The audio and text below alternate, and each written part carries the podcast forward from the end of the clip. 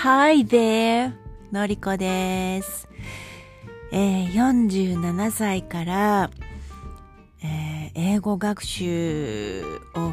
やり始めたというか、やり直しを始めたんですけれども、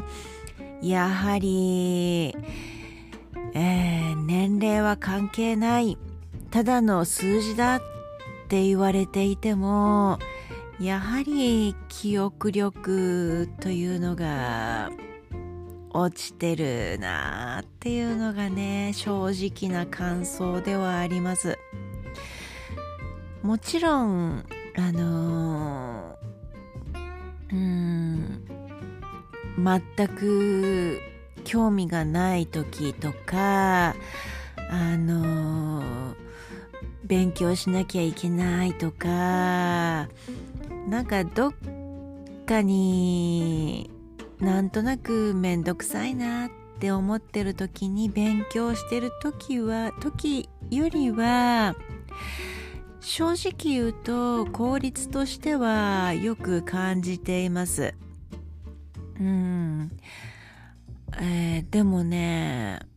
うーん。正直この47歳という年頃はうーん何かとホルモンバランスも関係してきてうーんなんていうのかな。うーんちょっと気持ち的にもね落ち込んだりとか、まあ、人によってはあのーまあ個人差はあるんですけれどもイライラしちゃったりとかまあそういった話も聞くんですけれども私の場合はどちらかというと沈みがちなんですね。だからまあよく寝るというか眠気が強くてとにかく眠気が強い中であの英語の勉強を頑張っているわけなんですけれどもこれをねあの英語の勉強をした後に寝ることで記憶が定着するかっていうことを期待して寝るんですけどあの目覚めると忘れちゃうんですよ。見事に忘れちゃってるんですよ。なのであの若い時に比べるとやっぱりうん若干時間がかかってるっていうのが正直なところです、うん、だけれどもあの楽しく今うん、一番興味を持って楽しく取り組んでいるのであの体感的にはあの若い時にあの勉強しなきゃ勉強しなきゃって脅迫じみて勉強していた時よりも理解度はかなり高いですね。うん、で私の場合はああのまあ体調の関係で外になかなか出るのが億劫なことが多いのとあと近所に英会話教室がないんですよ。うん、であとまあ予算の関係ですよねこれはもう正直なところを話しますけれども予算っていうのってどうしてもあるじゃないですか人によって。うん何ていうのかな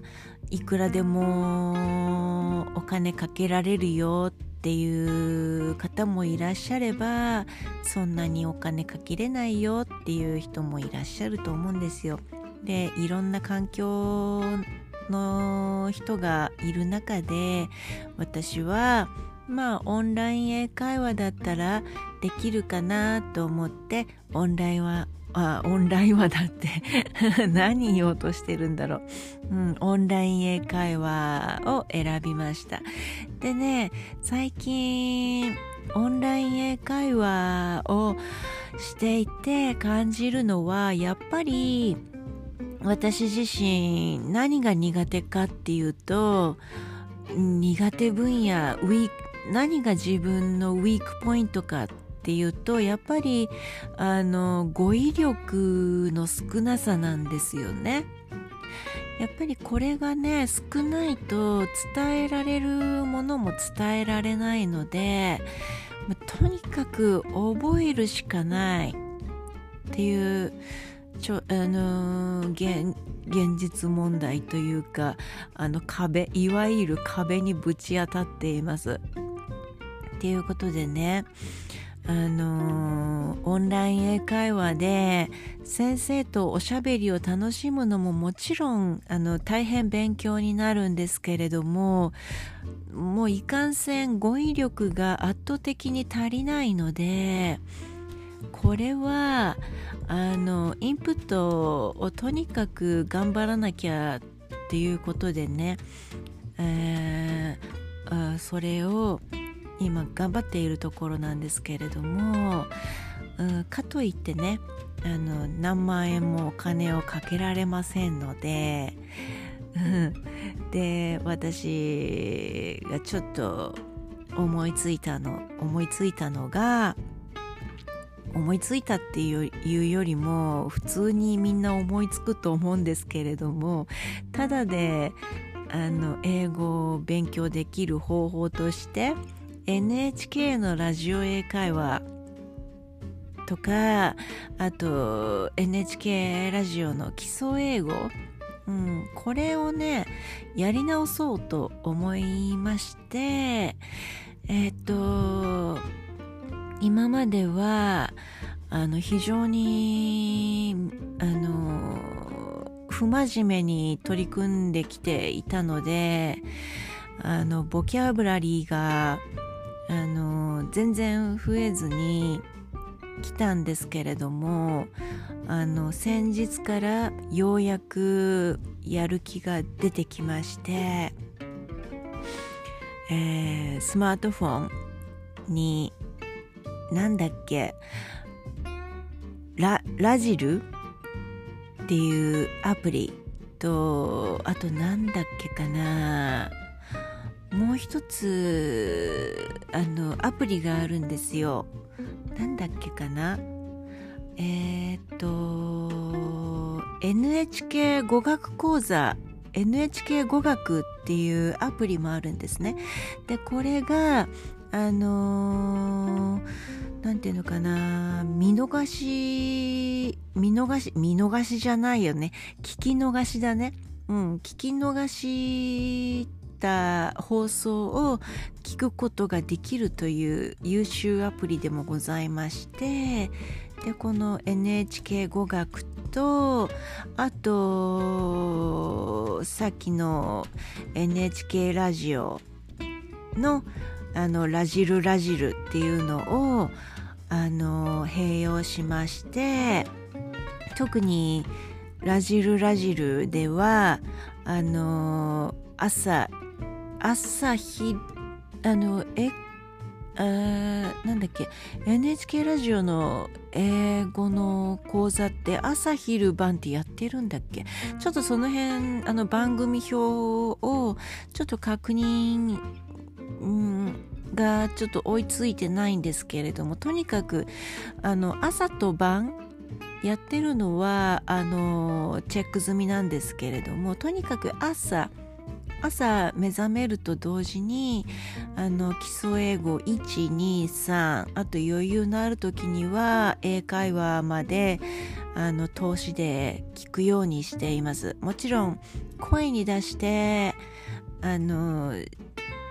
えー、真似できる時は真似して応用ができる時には応用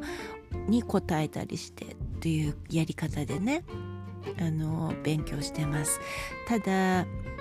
あの文法とかちょっとそういった突っ込んだ話になるとあの私の頭の中で記憶の中に留めておくのには限界があるのでそろそろあの少しだけお金はかかるんですけどもあのテキストをね買おうかなって思って Amazon で基礎英語の123この3冊をあのー、注文しました。うん。我ながらやる気あるなって。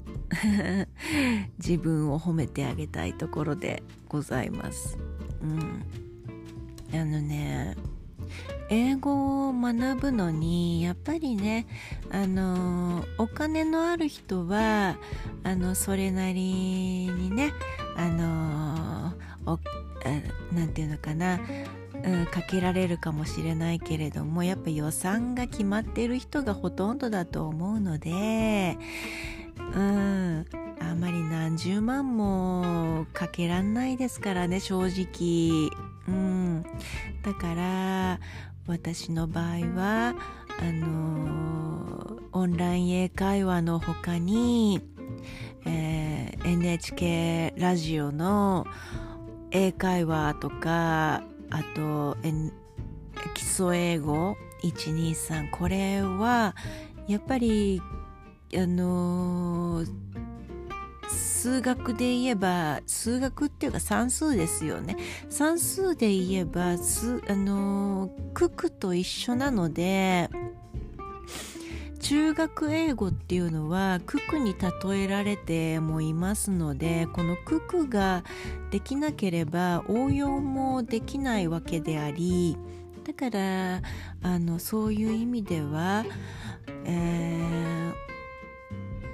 基礎英語というのは非常に大事だなって最近感じ始めています。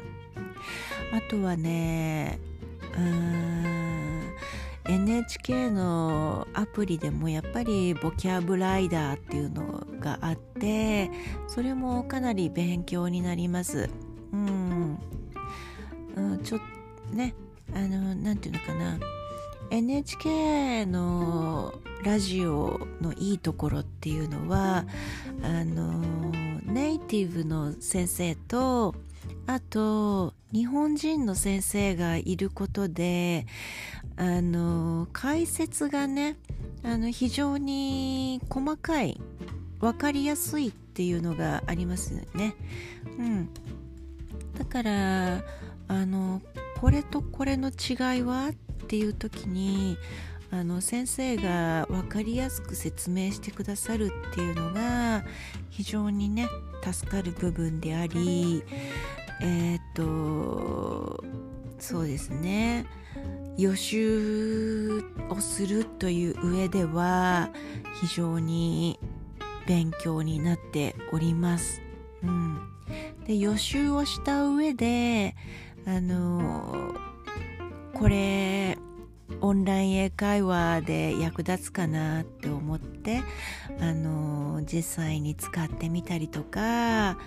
うん、使えそうなフレーズがあればどんどん使ってみたりとかしてあの自分なりに工夫して勉強しているっていう感じですね。うんなのであまりあの英会話とか英語学習にお金かけられないはっていう方とかあと予算をね決めてその中であの勉強したいなっていう方にとっては NHK の英語講座非常にね優秀ですので、うん、まあ当たり前だけれども継続は力なりと言いますので、えー、お互い頑張ってみませんかっていうまあそういうオチオチで申し訳ないんですけれども なんか長々と語ってしまいましたね。っていうことであの貧乏人が学ぶ英会英語の学習貧乏人の英語学習というテーマでお話ししてみました。それでは皆さん今日も良い一日をお過ごしください。Have a good day! バイバイ